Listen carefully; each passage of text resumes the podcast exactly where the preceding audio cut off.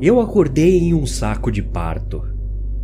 Em pânico e sufocando em líquido amniótico. Agarrei as paredes carnudas, lutando com toda a minha força, aterrorizado para me libertar. Com um som terrível, fui jogado nas pedras lamacentas da rua abaixo, torcendo meu tornozelo quando aterrissei. A chuva fria arranhou meu corpo nu dentro do saco. Tentei e não consegui me levantar. A rua era estranha para mim. Uma mistura insana de visuais que ia do moderno ao pré-histórico, cheio de nuvens de tempestade, iluminando meu entorno com relâmpagos. Um homem se aproximou de mim. Seu cabelo estava sujo e a chuva escorria por suas roupas de couro. Ele não disse nada, apenas me observou, me contorcendo no chão. Por favor, eu ofeguei, ajude-me. Ele respondeu, batendo o pé no meu rosto, quebrando meu queixo e fazendo minha visão embaçar. Ele me batia sem dó. Aleijado, nu e gritando, não havia nada que eu pudesse fazer para me defender quando ele começasse a me comer vivo. Essa foi minha entrada no inferno e isso acontecerá com todos vocês que virão para cá em algum momento. Poucas pessoas sobrevivem à primeira hora, ainda mais na primeira noite. No inferno, quando você morre, passa pela mesma coisa novamente, saindo de um novo saco de parto em outra parte da cidade. Eventualmente, as pessoas aprendem a atacar o homem que vem as pegar. E se tiverem sorte, conseguem até matá-lo. Essa é a única regra do inferno. Os fortes vencem os fracos. Acostume-se com a ideia e você poderá passar mais tranquilo pela vida após a morte. Para isso, eu vou te dar uma mãozinha. Considere esse seu guia de sobrevivência no inferno. Não se engane, eu não estou fazendo isso por simples bondade do meu coração. Quando você morrer, me deve uma. Não se preocupe em tentar me encontrar. Eu garanto que nos encontraremos eventualmente. A eternidade é um longo tempo, então é só uma questão de quando. Faça o que eu disser e você terá uma chance melhor do que a maioria das pessoas de evitar uma estadia ruim no inferno. Seja bem-vindo. Algumas pessoas juram que viram uma luz no fim do túnel quando morreram. Na minha opinião, essas pessoas ou alucinaram ou estão mentindo. A maioria de nós apenas acorda em um saco de parto alguns minutos após a morte. Os edifícios do inferno estão cobertos por coisas horríveis que parecem peles e cactos que nascem dos tijolos. Eu já mencionei que a primeira coisa que você precisa fazer é se preparar para lutar. É aí que o bicho pega, já que nem todo mundo tem força para romper a carne do saco. Você vem com o corpo que tinha antes de morrer.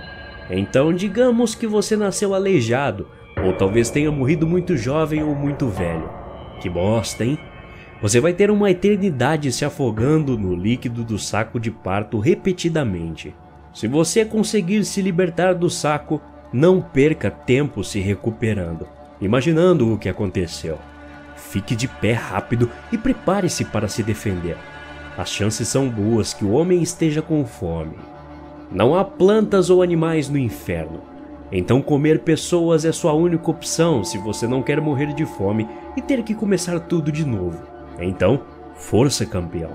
Pode demorar algumas tentativas, mas a maioria dos moradores do inferno tem lutado por sobrevivência há muito mais tempo do que você. Eles podem ter armaduras feitas de pele bronzeada, metal e ossos. Eles quase certamente terão um cano ou um machado em suas mãos. Tudo isso será útil para você se puder tirar isso deles. A próxima coisa a se fazer é encontrar um abrigo. Nunca para de chover no inferno, e a pneumonia é uma maneira horrível de se morrer. Vai por mim. Felizmente, você terá um monte de edifícios para escolher. Sempre quis morar em uma mansão vitoriana com meio teto e sem mobília? Que tal um antigo casebre de tijolos? É, tudo que os humanos construíram na Terra você pode encontrar aqui em uma versão em ruínas. Escolha um prédio, mate todos os invasores e more lá. As melhores casas são aquelas que vêm com sucatas e madeira. Além de serem bons materiais para se fazer armas, são também vitais para conseguir água potável. Eu aprendi da maneira mais difícil que a chuva do inferno está cheia de doenças e tem que ser fervida antes de ser tomada. Então, fazer um fogo e algo para fazer uma tigela é uma necessidade. Ok, nesse ponto você já tem sua casa. Ótimo, as coisas estão indo bem. O sofrimento de você chegar até esse ponto pode até te deixar com uma pontinha de felicidade. Mas esqueça, você vai começar tudo de novo. Isso porque algo vai te matar eventualmente e você terá que voltar do início. Meu recorde é de um ano sobrevivendo, mas se você quiser passar disso, precisa entender o inferno e seus habitantes. As pessoas do inferno podem ser agrupadas em duas categorias. A primeira, a carne fresca, é aquela que acabou de sair de um saco de parto. É matar ou ser morto quando se trata de carne fresca, sempre foi. Lembre, você já foi um recém-nascido, por assim dizer, aqui no inferno. Então, conhece as fraquezas de alguém que acabou de chegar. Isso, se é claro, for a primeira vez dessa pessoa. A segunda categoria são os moradores, que veem essa carne fresca como um suprimento rápido e fácil de comida, couro e osso. Os moradores têm um tempo maior aqui e com certeza todos eles irão lutar para manter seu status de residente pelo tempo que puderem. Não se engane, porém, os moradores se vitimizam uns aos outros tanto quanto atacam a carne fresca. Se você é uma mulher, por exemplo, bem, é melhor tomar muito cuidado. As mulheres são violadas no inferno muito mais do que os homens. É apenas um fato. Se você não é uma dessas fisiculturistas ou mulheres fortes, faça a coisa mais inteligente e se prostitua em troca de proteção. O respeito próprio não existe no inferno. Lembra que você vem com o corpo que tinha antes de morrer? Bom, esse fato forma o núcleo da sociedade do inferno. A verdade é que ao longo da história, geralmente tiveram muitos homens que morreram durante a guerra isso significa que no inferno há muitos homens com corpos jovens e fortes aptos para lutar. Não gostou? Se ferrou. Esses são os caras que mandam e desmandam. Se não pode lutar contra eles, é melhor fazer o que eles dizem. Se você viveu o suficiente e luta razoavelmente bem, pode ser convidado para uma das tribos residentes. Estes são grupos de pessoas que se unem em prol da segurança de um grupo. Acredite, fazer parte de um grupo torna as coisas muito mais fáceis por aqui. No entanto, lembre-se de que você é apenas parte da tribo enquanto for vivo. Seja morto e volte a ser carne fresca.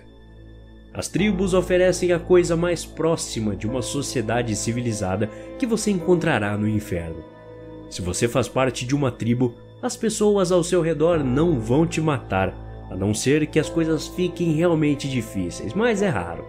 Não parece muita coisa, mas é tão bom quanto parece. Meu próprio recorde de sobrevivência foi graças a entrar em uma tribo dessas. A vida foi boa por um tempo lá. Nós tivemos cerca de 50 soldados e muitas garotas, digamos, para nós protegermos. Ninguém podia nos tocar, e os homens obedeciam a um código de honra. Então o medo habitual de ser esfaqueado pelas costas por seus amigos não era um problema muito grande. Eu poderia ter passado a minha eternidade em total conforto, mas o inferno tem seus truques sujos. A carne humana e a água da chuva fervida não são uma dieta equilibrada. Mais cedo ou mais tarde, até mesmo o morador mais forte morre de desnutrição. Eu fiz bem em durar um ano, embora os últimos meses tenham sido agoniantes. Se eu acreditasse em Deus, juraria que ele projetou o inferno de tal maneira que ninguém permaneça no topo da cadeia alimentar por muito tempo, diferente de como é na Terra. Até a próxima. Obrigado. Olá de novo. Bom, se você ainda não assistiu a primeira parte desse guia de como se sobreviver no inferno, clica aqui em cima no izinho que você vai direto para aquele vídeo. Depois, vem para esse.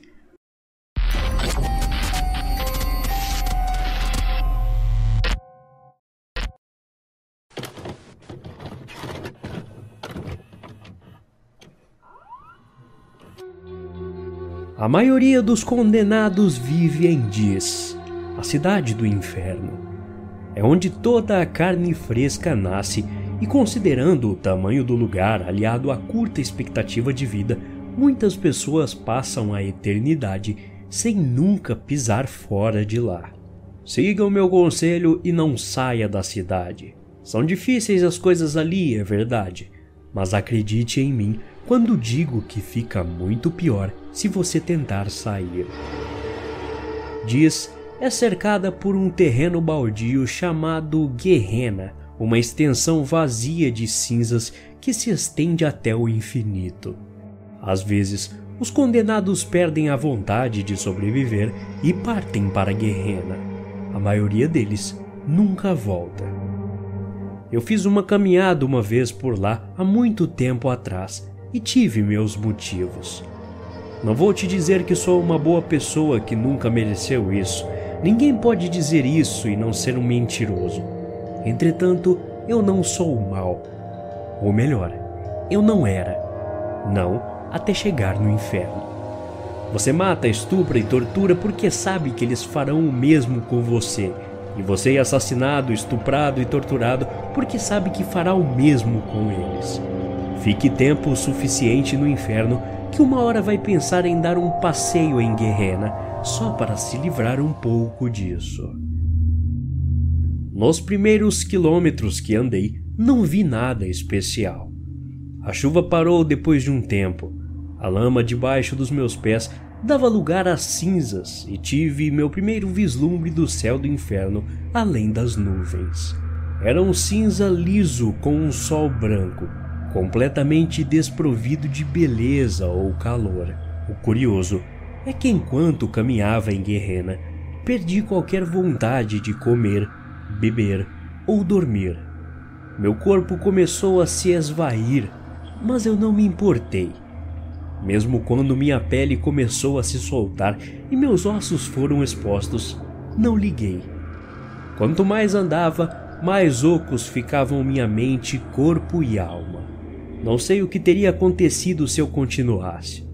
Francamente, não quero nem saber. Alguma parte de mim ainda queria viver.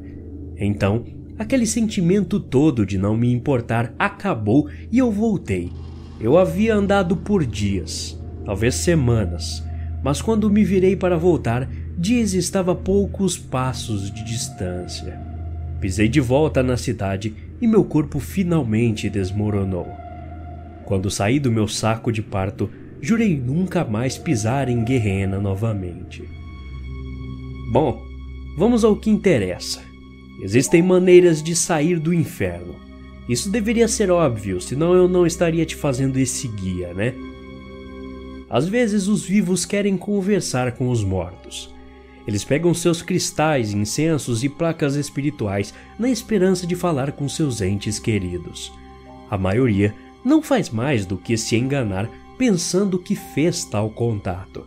Eles sorriem ou choram, convencidos de que sua amada avó está tocando harpa em uma nuvem em algum lugar do céu. Mas, para falar a verdade, alguns têm a habilidade de realmente nos alcançar. Eles conseguem abrir um portão entre o inferno e o mundo dos vivos que percebemos aqui como um pilar de fogo que se estende das nuvens. Assim que um desses pilares aparece e o vivo nos vê, é o momento em que ele se arrepende amargamente. Você não viu a verdadeira natureza do homem até que tenha assistido a milhares de humanos uns contra os outros, chutando, mordendo e fazendo atrocidades para sobreviver. Entrar em contato com os mortos sempre resulta em um dano irreversível para os vivos.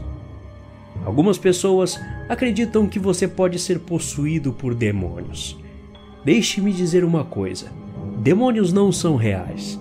O que os vivos veem como possessão demoníaca é apenas um de nós que conseguiu passar pelo pilar de fogo e estamos testando nosso novo corpo. Entenda, quando um de nós aqui consegue ir para o mundo dos vivos, nosso comportamento é exatamente aquele que vocês tanto se assustam e chamam de possessão demoníaca. Mais cedo ou mais tarde, acabamos indo longe demais. Nosso hospedeiro morre ou sua família chama um exorcista. Então, voltamos para o saco de parto e ficamos nas ruas do inferno novamente. Até agora você deve ter uma boa ideia do que esperar do inferno. Já aprendeu o que fazer com a primeira pessoa que você encontra quando sai do saco de parto. Aprendeu a encontrar ferramentas e abrigo. Aprendeu que não importa o que você faça, quão bem você o faça, algum dia você volta a ser carne fresca. Diz, é a maior cidade que você pode imaginar. Tribos lutam e morrem por território e tomar um caminho errado é uma maldita sentença de morte.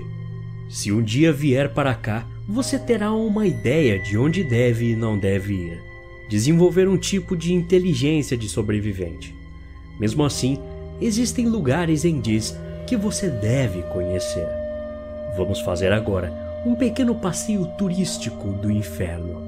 Talvez o aviso prévio lhe faça algum bem. Rua da Pele. Permita-me contar sobre a primeira vez que vi essa rua com o um nome esquisito, como se o resto aqui não fosse o suficiente. Saí do meu saco de parto em uma estrada, fiquei de pé e me preparei para lutar. Mas ninguém estava lá. Nenhuma única pessoa estava em uma rua que se estendia por quilômetros em qualquer direção. Relaxei um pouco e dei uma olhada ao redor. A maioria das ruas de dia são labirintos. Você passa a maior parte da sua estadia no inferno paranoico tentando achar a próxima esquina, e há sempre alguém pronto para matá-lo. Já nessa rua, não é assim. A Rua da Pele é uma única linha reta com apenas chuva e escuridão para dificultar a visibilidade. Me senti mais vulnerável do que senti em qualquer outra parte da cidade. Você já entrou em algum espaço grande e vazio e ficou com medo se sentindo exposto? Então, imagine também estar nu, desarmado e no inferno. Pois é, mas ainda assim eu sabia o que deveria fazer. O primeiro passo era encontrar algumas roupas e materiais. Foi aí que aprendi o porquê do nome A Rua da Pele. Todos os prédios, luminárias e lampiões a gás eram decorados com pele esfolada.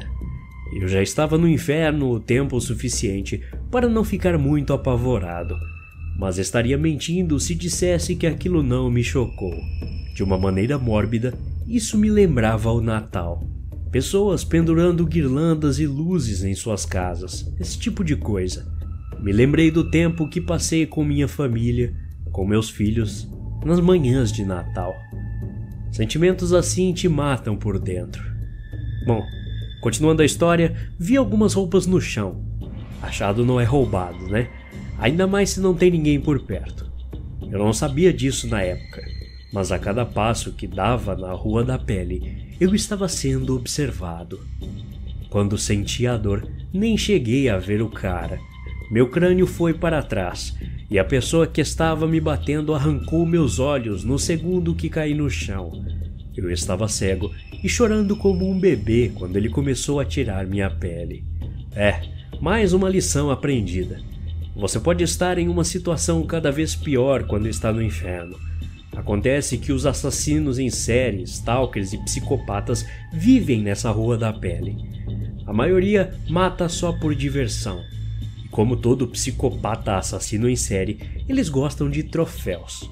Para isso, deixam roupas e materiais no chão como isca para os ignorantes, escondendo-se nas sombras e esperando o melhor momento para atacar. Se você encontrar a Rua da Pele, terá que pensar rápido. Esqueça as roupas. apenas pegue uma pedra, um pedaço de madeira ou qualquer outra coisa que você possa usar como arma. Fique fora das sombras. Continue olhando atrás de você e saia da rua o mais rápido que puder. Até a próxima. Obrigado. Baixe agora mesmo o aplicativo Amino e procure pela comunidade David Eric. Entre em nosso fã-clube e receba sempre creepypastas novinhas para você ler.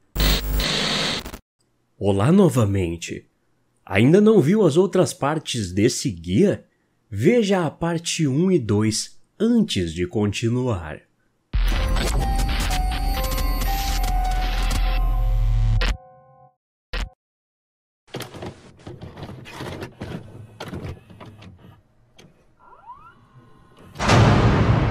Bom, vamos continuar com o nosso tour no inferno. Já falei da famosa Rua da Pele, agora é a vez das macabras fazendas da perdição. Você vai ser perseguido no inferno, isso é inevitável. Em algum momento encontrará alguém maior que você ou ficará em desvantagem numérica. Esqueça uma briga justa não existe justiça no inferno. Apenas corra. E é aí que está o problema. É fácil perder o foco quando está correndo pela sua vida. Você pode esquecer de prestar atenção à sua volta.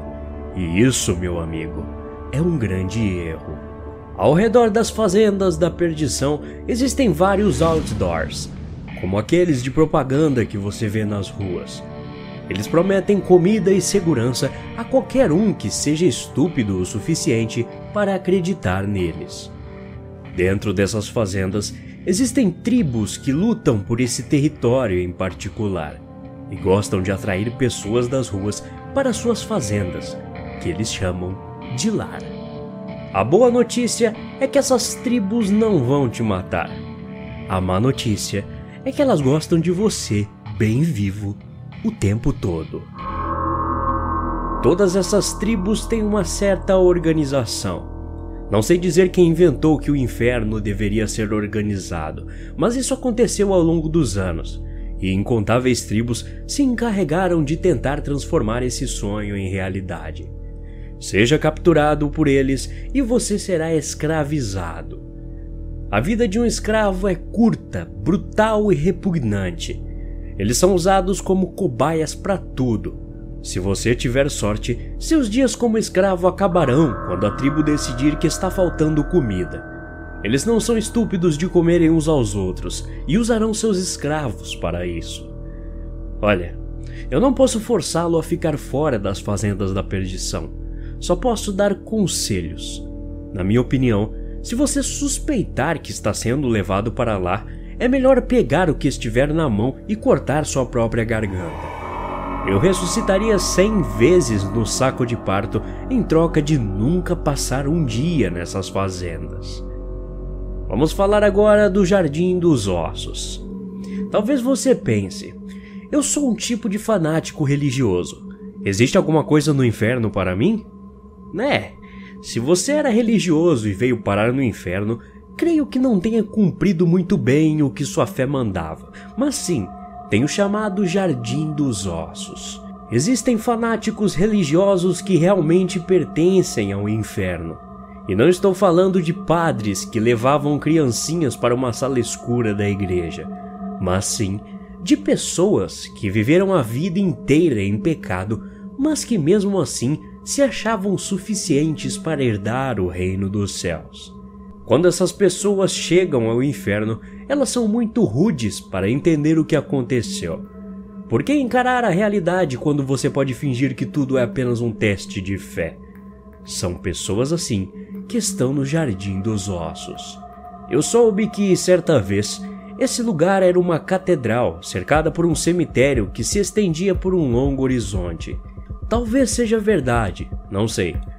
Hoje em dia é uma favela de templos e igrejas construídos com materiais saqueados das ruas. Onde quer que você olhe, encontrará, entre aspas, fiéis, de olhos arregalados, pregando sua própria versão distorcida da Bíblia. Já viu um fanático gritando na rua que o mundo vai acabar? Imagine milhões deles, só que pregando seu próprio ódio. Os fanáticos do Jardim dos Ossos tiveram muito tempo e prática quando se trata de aprender sobre tortura e degradação. Eu não sou uma boa pessoa, mas posso dizer honestamente que nunca teria sido capaz de inventar as atrocidades que acontecem nesse jardim. Eu vaguei por lá por acidente uma vez e nunca consegui processar a informação que meus olhos viram. Fique longe de lá. Se você é um religioso e não nasceu lá, é melhor nem ir. Para esses malucos, o inferno não é infernal o suficiente para seus gostos. Esqueça pedidos de perdão. Esqueça Deus. A única maneira de sair do inferno é esperando o pilar de fogo e possuindo um corpo vivo.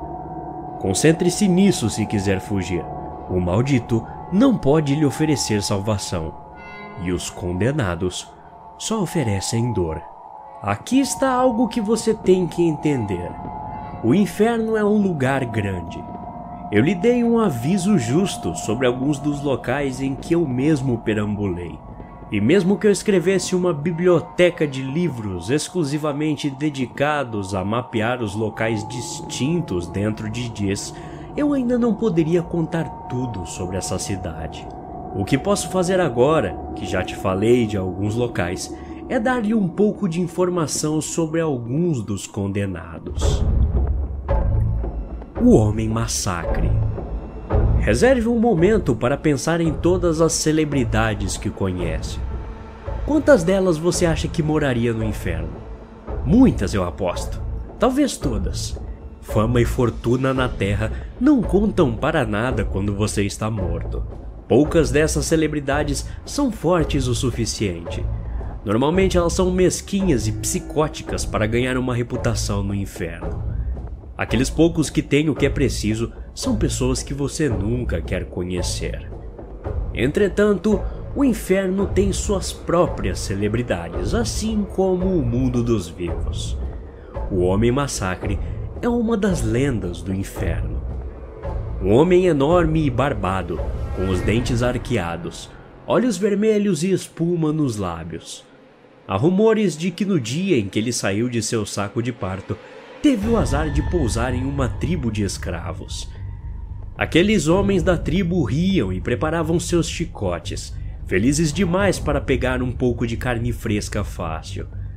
Em desvantagem total, nua, desarmada e nova no inferno, a maioria das pessoas não teria a menor chance.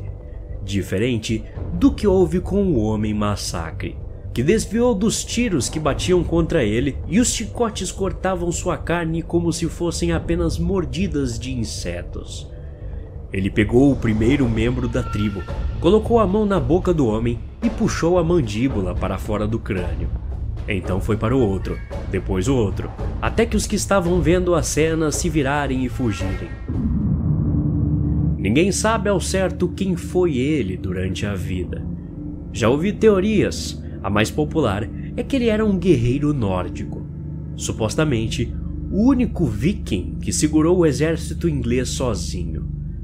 Não importava o que acontecesse, que ele estivesse em desvantagem, que seus inimigos tinham armas e armaduras melhores. Ele sempre vencia a luta. Eu não sei o quão verdadeiro é isso. Eu nunca vi o Homem Massacre, e nem quero. O que eu posso dizer com certeza é que as pessoas não se tornaram celebridades no inferno sem uma boa razão. Acho que o único que sabe a verdade é o próprio Homem Massacre. E ele nunca falou sequer uma palavra. Para ser justo, desde o dia que ele chegou no inferno, ele só falou uma vez. Os traficantes de escravos ouviram isso quando o homem destruiu sua tribo Nu, ensanguentado e cercado por cadáveres, o homem olhou para o céu tempestuoso e berrou uma única palavra: Valhalla. Na próxima parte do guia, falarei sobre mais algumas das celebridades aqui do inferno e enfim terminar o que comecei. Lembrando que tudo isso que estou falando não é nenhum por cento do que é viver de verdade no inferno.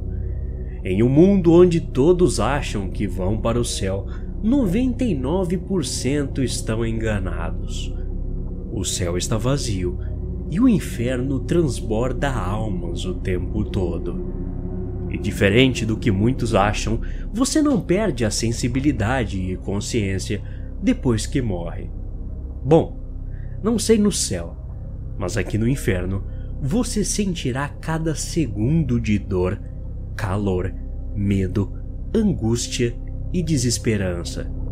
Por isso digo que esse guia é tão valioso para os novatos. Continue se preparando e acompanhando o guia. Aproveite enquanto pode falar com Deus.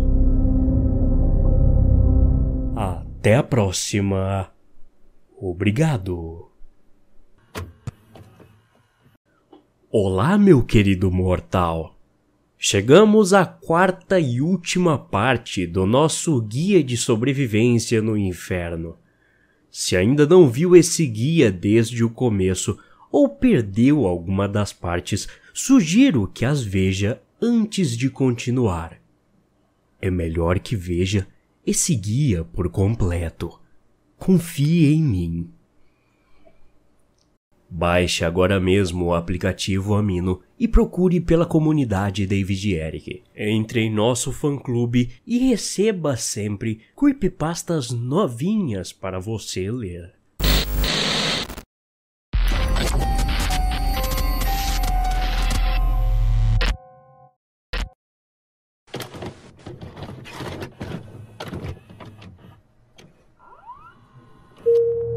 Continuando nosso guia onde paramos, vou falar sobre mais alguns seres daqui. Como por exemplo, os cães do inferno. Que tal uma pequena história para te contextualizar? Eu não era novo no inferno. Já tinha feito algumas roupas e um porrete de madeira. Encontrei abrigo e tinha uma grande fatia de carne assando sobre uma fogueira. A única coisa que eu não tinha era uma tribo. A área em que nasci parecia pior do que as outras. Todos os casebres meio desmoronados e cabanas de barro caindo aos pedaços. O ferro era escasso por ali, nem dava para fazer uma tigela d'água. Bom, essas coisas fazem com que o lugar não seja bom para uma tribo se estabelecer. Mas meu plano era bastante simples. Eu iria acabar de comer Conferi se meu porrete estava resistente o suficiente para uma luta e depois encontrar um lugar mais ou menos seco para dormir. Depois disso, partiria para procurar uma tribo. Mesmo as mais leves iniciações tribais resultam em algumas cicatrizes e um nariz quebrado. Então, eu queria estar o mais descansado possível. Dormir no inferno é vital, mas perigoso. Há um jeito de encontrar um lugar protegido, escondido e ao mesmo tempo com acesso a uma rota de fuga. Mas mesmo assim, você nunca consegue mais do que algumas mínimas horas de sono. No inferno, o menor ruído suspeito assusta. Um grunhido baixo, como um choro, já te acorda. Eu pulei do meu ninho improvisado de peles e madeira. Acordei assustado com um barulho alto. Peguei meu porrete e olhei em volta. Uma mulher entrou no meu prédio e estava me encarando com suas pupilas dilatadas.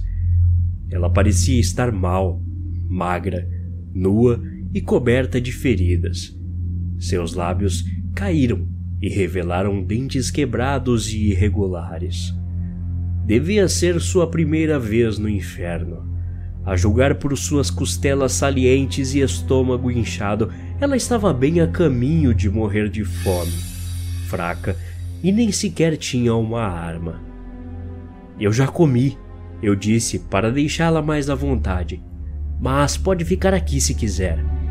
Dei um passo em direção a ela e ela fugiu. Apenas virou à direita e correu para longe como um animal arisco.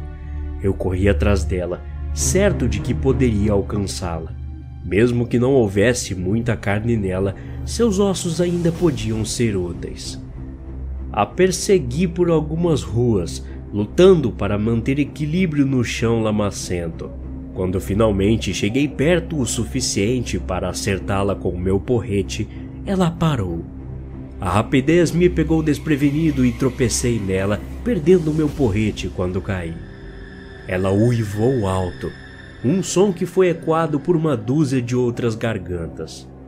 Naquele dia, eu aprendi duas coisas sobre os cães do inferno. Primeiro é que as pessoas que ficam totalmente loucas acabam se transformando nessas feras depois de passar séculos no inferno. E segundo é que elas têm a astúcia animal necessária para caçar e uivam para chamar todo o bando. Não precisa ser gênio para saber que eu morri nesse dia e voltei para o saco de parto, né? Pois é. Os cirurgiões. Médicos modernos do século XXI raramente prosperam no inferno. Confiança na tecnologia e ciência não fazem a menor diferença num lugar onde você terá que suportar violência e brutalidade sem fim. Mas existem exceções. Os médicos que viveram na guerra, por exemplo, aprenderam a curar seus pacientes em meio a um total caos e com líderes totalmente autoritários no seu pé. Também tem os xamãs, feiticeiros e homens santos que suportaram a fome e a guerra. Sobreviventes que souberam cauterizar suas próprias feridas no meio de uma floresta em situações extremas. Essas são algumas das pessoas que podem ser fortes o suficiente para vender seus serviços aos condenados. Afinal de contas, o conhecimento prático da medicina básica é uma coisa que poucos têm. A maioria dos cirurgiões do inferno encontra uma tribo assim que possível. As ferramentas que eles têm que usar podem ser bem rudimentares, mas logo aprendem a se virar. Cacos de vidro servem como bisturis, por exemplo. Sempre que um membro da tribo tiver uma ferida infectada, o cirurgião será o único a drenar o pus. Um cirurgião tribal poderia salvar sua vida, mas eles farão isso sem anestesia. Também há os cirurgiões freelancers, que estão vagando por aí sem estar numa tribo. Normalmente, eles fazem um uniforme próprio para que os condenados os reconheçam. Na verdade, essa prática não funciona muito, mas você não pode esperar muita lógica de pessoas que perderam a conta de quantas vezes morreram. Como a moda muda com o tempo, fiquei sabendo de freelancers que usavam cocares e colares de ossos em uma certa época. Hoje em dia, a tendência é imitar os médicos da peste negra, vestindo uma máscara de bico e usando uma longa camada de pele enegrecida pelo corpo. Freelancers são raros, muito raros na verdade. Um em cada milhões de condenados por metro quadrado. Quando se deparar com um, tenha cuidado.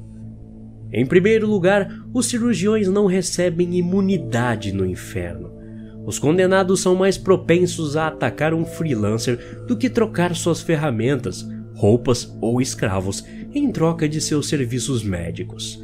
Você não pode ter certeza se o homem da máscara de ave e o casaco preto é realmente um cirurgião ou alguém que assassinou um cirurgião e pegou suas roupas.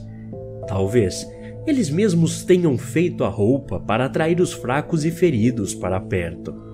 A publicidade nem sempre funciona como pretendido no inferno. Se o freelancer for verdadeiro, também fique esperto. Cirurgiões geralmente não são os mais estáveis emocionalmente. Em outras palavras, os freelancers geralmente são psicopatas sádicos. Claro, eles podem te curar e te deixar livre logo em seguida. Como também podem decidir que seria mais interessante se eles costurassem você com outra pessoa, só por diversão. Ou podem pensar que pegar um braço e uma perna por seu serviço é normal. Ou até mesmo serem seriais killers que ainda não encontraram seu caminho para a Rua da Pele. Fique com o cirurgião da sua tribo, se você tiver sorte o suficiente para ter uma. Se não tiver, aprenda a curar suas próprias feridas. Confie em mim. Se você for capaz de ler, já tem vantagem intelectual sobre muitos moradores do inferno. Bem, esse guia terminou depois de todas essas partes, mas agora infelizmente eu tenho que ir. Esse é o momento em que as pessoas gostam de ter um final surpreendente. No mínimo, você deve estar esperando algum tipo de lição de moral para pensar. Eu acho que, nesse caso, isso não é necessário. Não há moral para aprender. Nós não vivemos felizes para sempre. Aqui não é um conto de fadas. A vida não é um conto de fadas. Não há uma grande revelação, nenhum plot twist inteligente, nenhum propósito, nenhuma redenção, nenhuma esperança. Há apenas a eternidade entre a nossa própria espécie. Uma espécie que ainda não se deu conta que já está vivendo no inferno. Até a próxima. Obrigado.